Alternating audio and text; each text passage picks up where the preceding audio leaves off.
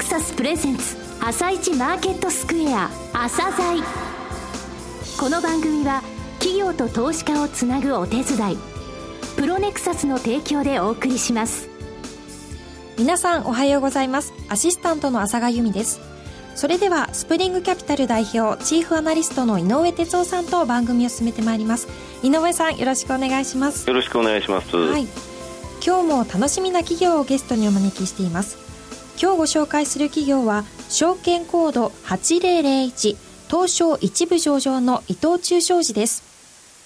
えー、伊藤忠さんですね。あの大手商社さんの中にあってはですね実は資源部門が非常に小さいんですね、はい、えー、そのためあの好業績を今、えー、出しておりまして、えー、ここの部分で今日本一の商社になっているということです。はい。わ、はい、かりましたまた番組後半では井上さんの市場の見方をお話しいただきます井上さん、今日はどんなお話をされますか？そうですね、ちょっとあまりにもね、ボラティティ高くて、ニューヨークも結局マイナスで引けたというのはちょっとショックなんですけれども、はい、えー、ちょっとボラティリティの背景にある先物の手口のお話をしようかなと思っております。はい、わかりました。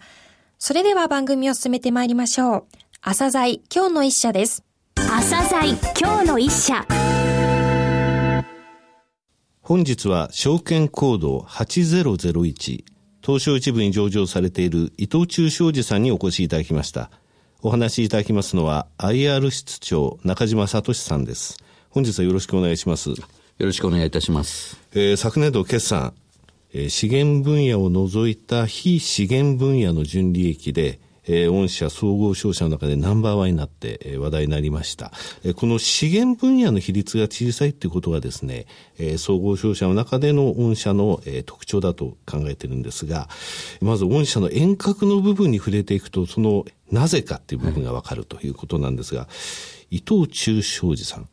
これあの、創設者って言いますか、初代の方が伊藤忠兵衛さんだっというふうにお聞きしたんですけど、これは本当なんでしょうか、はい、そうですね、はい、あの、まさに変わった名前だと思うんですけれども、はい、初代の伊藤忠兵衛というのが麻布の行商で創業したのが始まりですけれども、まあ、この始まったのは1858年ですから、はい、江戸時代、今から150年、えー、以上前のことですね。はい、麻布っていうのは麻の布ですね。そうですね。はい、なるほど。で、伊藤忠商事さんになられたのはいつになるんですか？そうですね。1949年ですから、まあ、昭和の24年に設立されたということですね。現在の拠点数とかですね、そちらの方を教えていただけますでしょうか？そうですね。まあ、現在では全世界65カ国に130余りの拠点、はい、えー、持ってまして、えー、連結での従業員数は11万人以上ということですね。11万人。はい。えー、セグメントを教えていただきたいんですけれども。はい。はい、そうですね。これは、まあ、商社ですんでいろいろ改変もあるんですけれども、はい、えー、今あ、あるビジネスとしては繊維、はい、それから食料、はい、えー、長いんですが、住生活、情報、はい、それから機械、はい、この4つに加えまして、金属、はい。えー、それから最後にエネルギー化学品、はい、この6つがございます、えー、総合商社といいますとね、えー、資源、貿易、えー、やや一般消費者から遠いところにあるビジネスのような、そういう印象を受けてしまうんですけれども、はい、えー、具体的にですね、こんなことも伊藤忠は手掛けているんだと、リスナーの方にお話しいただけることは、えー、ございますでしょうか？はい。まあ、まさに、あの、そこが、えー、伊藤忠の真骨頂だと思うんですけども、はい、伊藤忠のビジネスは、まあ、皆さんがよくご存知のブランドですね、それからお店、はい、えー、そこで売られている商品な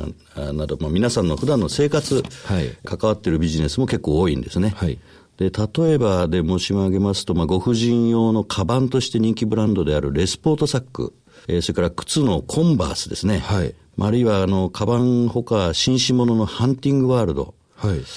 それからまあやはりご婦人用のレリアン、はい、えー、あの皆様全員がご存知じゃないかもしれませんけども、はい、えー、結構有名なんじゃないかなと思いますけどこういった商品もあの扱ってますね。まあ、あとは、食べ物系はございませんかね？えっと、まあ、食品で言えば、あの、ドール。あの、バナナ、パイナップルで、はい、あの、ドールは有名だと思うんですけども、はい、これはもともと当社がもう50年ほど前からあの輸入ですね、はい、えー、このビジネスに携わってあのドール社をサポートしてたわけですけれども、はい、まあ、それがあの2013年4月ですから、まあ、今から約2年前ですが、ドールの中でも果物などのアジア地域ビジネスと、それからあの加工食品、パッケージフードって呼んでますけれども、はいね、フルーツを、はい、切って、はい、えー、ひとまとめにした、えー、加工食品の全世界ビジネスを約1500億円で、100%買収したと、はい、それで今やあの東南アジアのプランテーションですね。そうですね、えー、ここで作ったバナナを育てて、はい、えー、日本、その他アジア地域に販売するまでを取り扱っていると、まあ、こういうことですね。はい、ミネラルウォーターのエビアンもそうなんですそうですね、はい、あのこれはトレード主にやってますけれども、これもあの当社が取り扱って、えー、おります、はい。えー、もう一つ、えー、何よりも忘れてはいけない単語があると思うんですが、えそうですね。これは3割強の出資先として、はい、まあ、あの、あります、ファミリーマートさん。そうですね。1998年、はい、まあ、実は当社の業績も厳しい折に、はい、えー、1350億という金額、当時としては相当弊社の中で大きな、ね、えー、金額でしたが、今ではあの食料ビジネス以外の関連ビジネスも大きくて、ねはい、えー、相乗効果も相当大きいものになってます。昨年6月にですね、ジーンズのエドウィン、この株式を取得された際も話題になりましたけれども。はい、はい、そうですね。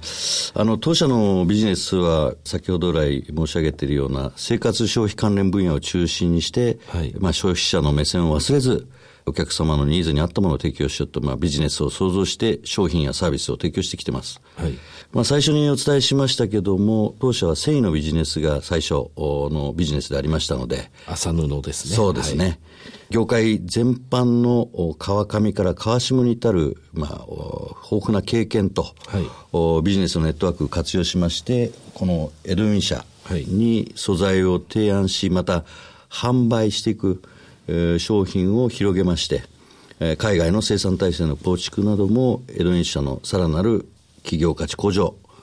ビジネス領域の拡大が期待できるという、まあ、我々の判断がありまして、それで投資を決めたと、こういうことですね。はい、国内最大のジーンズメーカーですからね。ねはい。えー、さて、リスナーの方もこの部分を聞きたいというふうに思ってらっしゃると思うんですが、御社今年に入ってからですね、えー、中国最大の国有複合企業であるシティック、CITIC、シティックですね、えー、中国中心集団って漢字で書きますが、タイのですね、最大の財閥、えー、チャロン・ポカパン、えー、CP グループといいますか、えー、こちらと組んで1兆円を超える出資を行うと発表されました。えー、具体的にはですね、御社の出資金額6000億というふうにも言われてるんですけれども、ね。はい、この出資の意図、えー、取り組み、なぜ今中国なのかという部分をですね、お話しいただけますでしょうか？はい。中国の経済は、あの、成長スピードが減速してきていると、はい。と言われてますよね。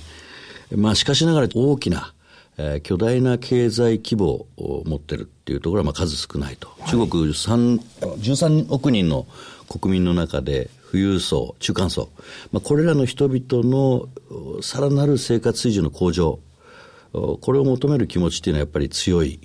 わけで、うん、この大きなトレンドに、えー、我々は乗っていくと。まあ、我々もあの1972年に中国政府の方から友好商社に認定されて、はい、中国最強商社とい。うことを辞任して、えー、今までやってきましたけれども、はい、まあ、こういった、えー、バックグラウンド中国側での評価も、うん、つながりパートナーのチャロンポカパングループと一緒に今般の20%の投資が、はい決められたと言っても間違いじゃないかなと思ってますね。やっぱりあのシティックにお金を入れるって言いますかね。このことやっぱり意味として大きいですか、やっぱり。そうですね。あの、やはり、えー、中国はまだまだいろいろわからない、えー、ところもございますから、まあそういったことを考えますと、バックアップとして、それからパートナーとして、えー、これだけの有力企業と組める。うんはい、これはまたとない、ね、チャンスですね。まあ国有企業と言っていいわけですからね。はい、上海でですか？あの、インターネットの、はい、インターネットで通販事業を開始される予定があるというふうにもお聞きしましたけれども、はい、そうですね。この CP グループ、シティック、当社、それから、えー、上海の政府ですね、はい、えー、地方政府、それから中国移動、この5社で、えー、このビジネスを早急に立ち上げるということで今、ワークしております。大きいところですね、中国移動ってことは、そうですね、そうですね、はい、はい、携帯の、えー、通信会社のどこで最大、ね、ということですね。はい、えー、さて、御社ですが、この3月までに、えー、2か年計画、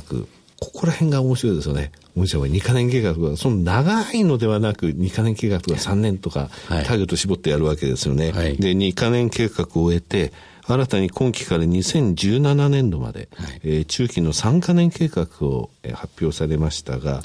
えー、まずこのタイトルからですね、えー、教えていただいてどういうことなのかというのを。はい。まあ、あの、ブランニューディール2017、副題を挑戦と、はい、いうことで規定してますけれども、まあ、これはまさに、えー、今、先ほどもご説明しました中国、アジア、はい、地域で、特に弊社の強みである生活消費関連、のビジネスの中心に領域を広げていくという挑戦、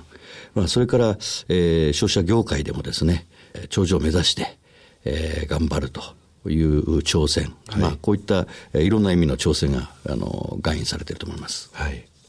えー、純利益のその目標って言いますかね、これぐらいまでしたいとか、そういうのっていうのは、中期経営計画の中で歌われてます、はい、そうですね。あの、第1番目に財務体質の強化を謳ってますが、はい、2番目に、えー、純利益の4000億円達成に向けた収益基盤の構築と。ここから、ここから1000億円上乗せということですね。そうですね。はい、はい。なるほど。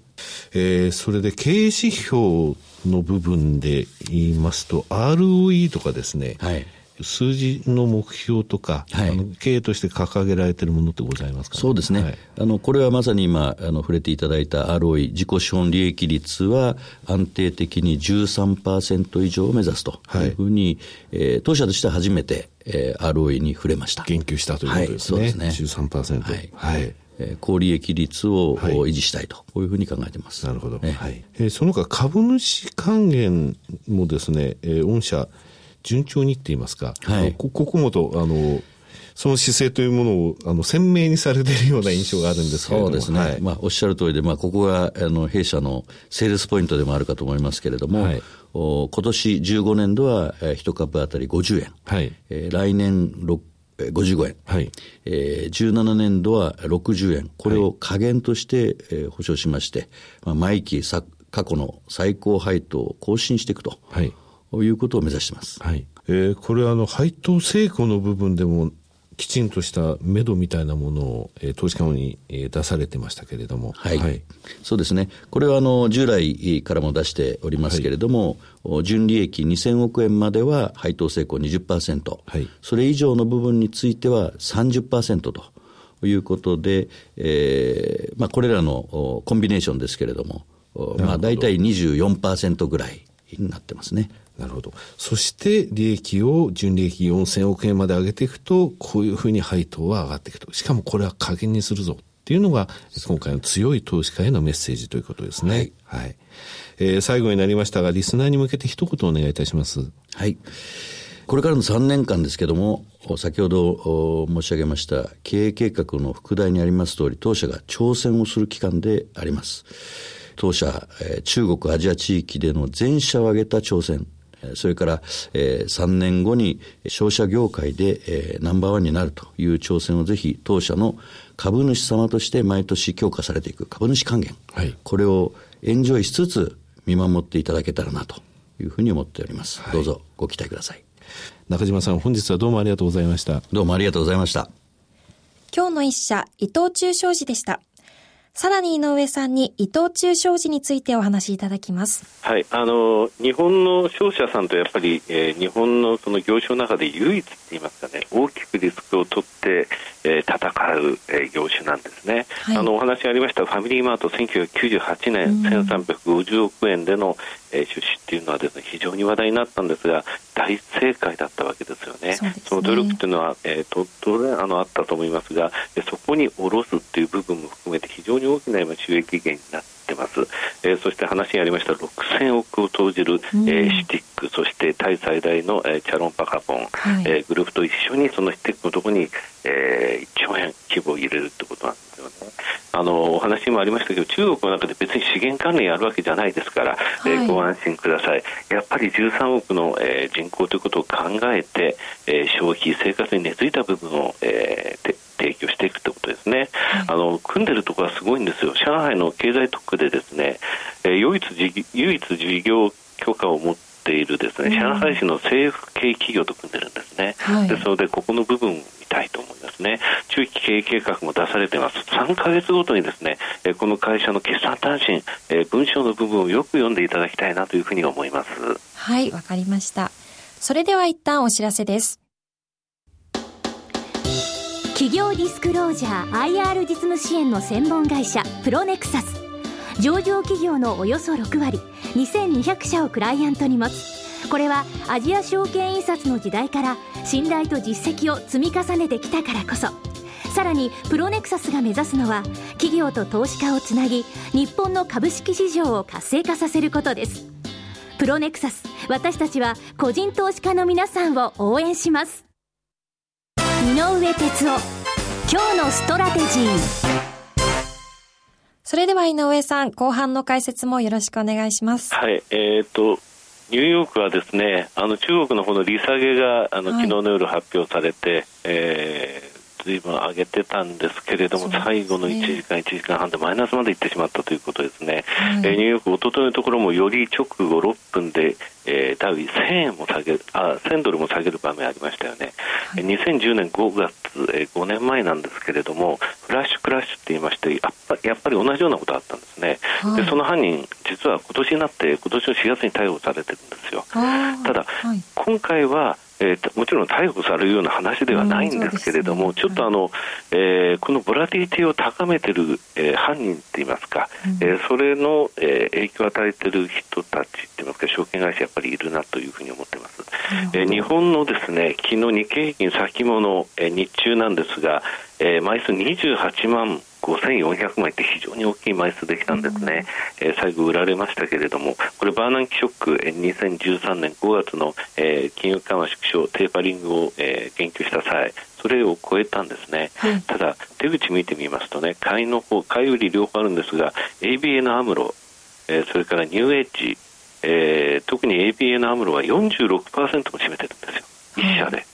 でニューエッジが3万枚。で3位がメリル・リンチ。この3社合わせると66%も占めるんですね、でこれ実はその前の日20万枚以上作った時も同じ状況なんですよ、でこのアムロとかニューエッジっていうのは CTA 系って言いましてね先物でとにかく順番でごちゃごちゃごちゃごちゃやるえー、今年あまりパフォーマンスよくよくなかったんですが、ここに来て大騒ぎしているちょっと印象があります、はい、えー、先物なんで、これ、日本だけでなく、えー、世界中のマーケットで、為替の世界でも使えるんですよね、はい、ですので、ちょっとこの動きがある限り、ちょっとボラティリティ、まだ高い状況が続くというのが、えー、正直、えー、怖いなという印象なんですよね、はい、アメリカの方の引き上げが非常に良くなかったことが、えー、気がかりです。えそれからセミナー等で、え申し上げてます。ダウの5サインですが、はい、まだ点滅してないんですね、底値ゾーンだっていうのは点滅してません、えー、問い合わせ等はあるんですけれども今のところ5サイン出てないという状況ですね。はい。わ、かりました。井上さんありがとうございました。この後は東京市場の寄り付きです。朝鮮。この番組は企業と投資家をつなぐお手伝いプロネクサスの提供でお送りしました。